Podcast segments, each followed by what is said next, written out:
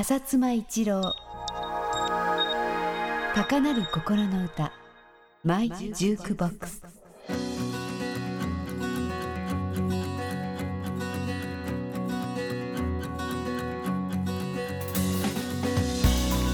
こんにちは。フジファシックミュージックの浅妻一郎です。この番組では私がこれまで聴いてきた楽曲とか出会った人たちのいろんなエピソードをお話したいと思います。今日はフランシス・レイの白い恋人たちのお話をしたいと思います。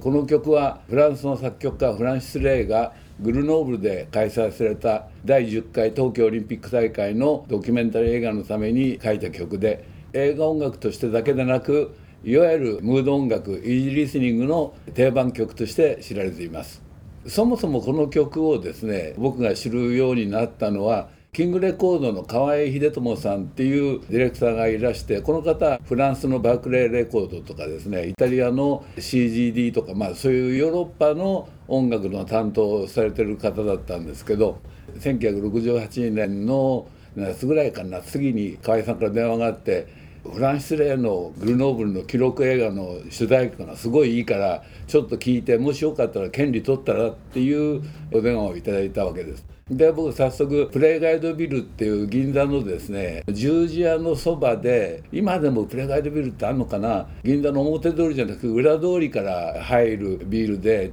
競馬の場外馬券売り場なんかもあった記憶があるんですけどでそのプレイガイドビルに視野を見に行ったわけです。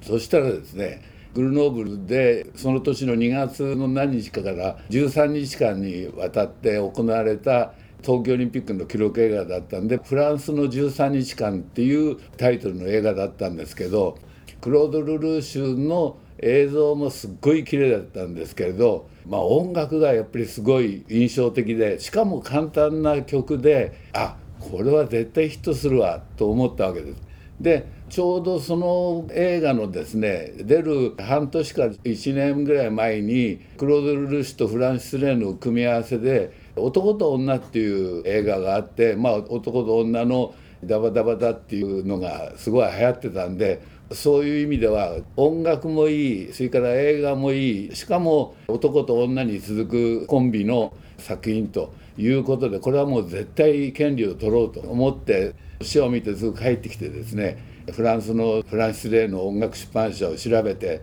すぐ電報を打ったわけです。で当時一番早いコミュニケーション手段というのは電話だったんですけど国際電話っていうのはすっごい高くてですねなおかつフランシス・レイなんか個人的に知ってるわけじゃないしそこの出版社ともつながりがないんでも電話をしても相手に出てもらえるかどうか分かんないしともかく一番確実なのは手紙じゃちょっと時間がかかりすぎるとエアメールじゃかかりすぎるっていうんで電報を打ったわけです。この頃電報はですねワンワードいくらなんです。だから「I love you」っていうと3文字になるわけですね。だからなるべく字数を少なくするようにいろいろ考えてですね例えば「Thank you」っていうのは「Thank」と「You」で2文字になるわけですけどそれを「Thanks」っていうふうに短くして一時でやるっていうようなそのまあ経済効率を考えて字数を少なくしたりする努力をしてたわけです。で電報も意外と高かった記憶があります。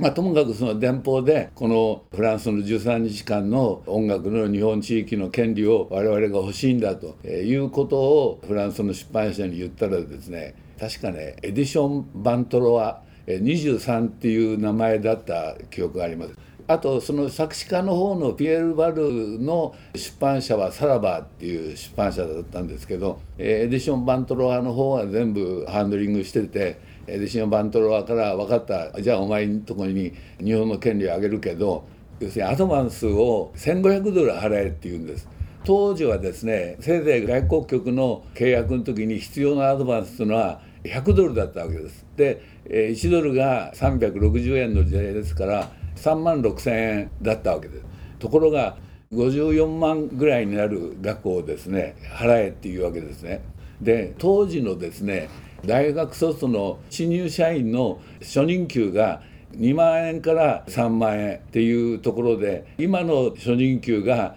22万円ぐらいかな。ということは当時54万っていう払ったのがですね今の額でいうと540万。さすがにですねうちの会社が1966年にできて67年に帰ってきて酔っ払いが当たったとはいえ54万のお金をですね払うっていうのは結構大きな決断がいったんでどうしようかなってちょっと悩んだんですけどどうしてもこれやっぱりいい曲だし何度も何度もメロディーが頭の中に浮かんでくるわけです。でもこれはやっぱりいい曲だから権利取りたいと。絶対スタンダードになるから取り戻せるだろうと思ったんですけれど上司の高崎一郎さんもですね「お前大丈夫か?」と言ってですね二の足踏んだんですけど、まあ、僕としてはどうしても欲しくてですね「いや高崎さんこれ絶対にヒットしますから多分このお金払っても問題ないと思います」もし何年か経ってアドバンスが償却できないようだったらその分僕の給料から引いてくれていいですからともかく契約させてくださいということで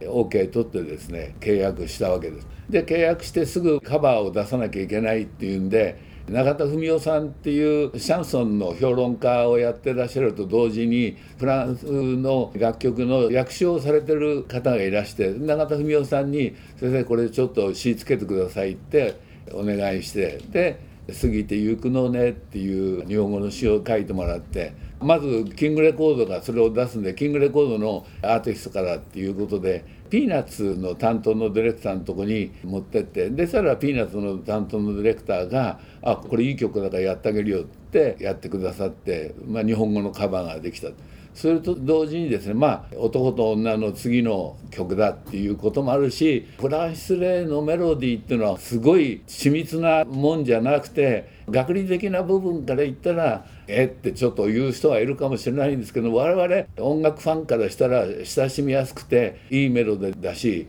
聞く人も同じで日本ではすぐさまに大ヒットしてそれから何十年とスキー場の音楽といえばこの白い恋人たちっていうようにある種冬の音楽として定着するようになったわけです。ですからアドバンスを払う時に結構ちょっとビビったんですけれどそういう意味では決断してくれた高崎さんもすごい感謝するし僕が給料から払わなくて済んだのはすごい良かったなと思っております。先ほどちょっと電報の話しましたけど電報もですね、え実はケーブルアドレスっていう電報の住所をみんなが決めなきゃいけないんですけどケーブルアドレスっていうのが11文字まででっていうことが決まってたわけです。でまあ我々パシフィックミュージックだったんでパシフィックミュージック東京っていうのにしたかったんですけどパシフィックミュージックだと12文字になっちゃうわけです。でともかく11文字にしなきゃいけないっていうんでパシフィックミューズと MUSE っていう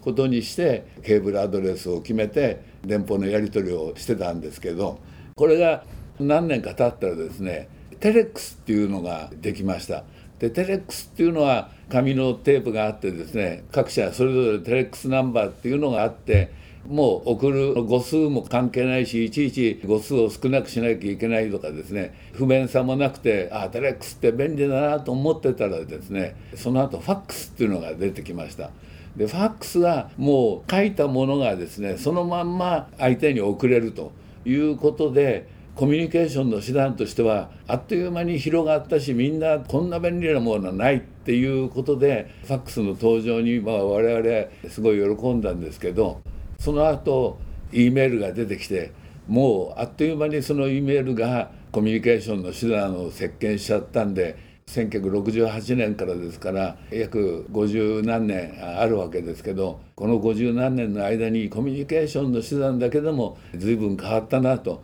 白い恋人たちを思う時に電報でやり取りしたことを思い出してすごい感慨深いものがあります。浅妻一郎高鳴る心の歌マイジュークボックス。次回もお楽しみに。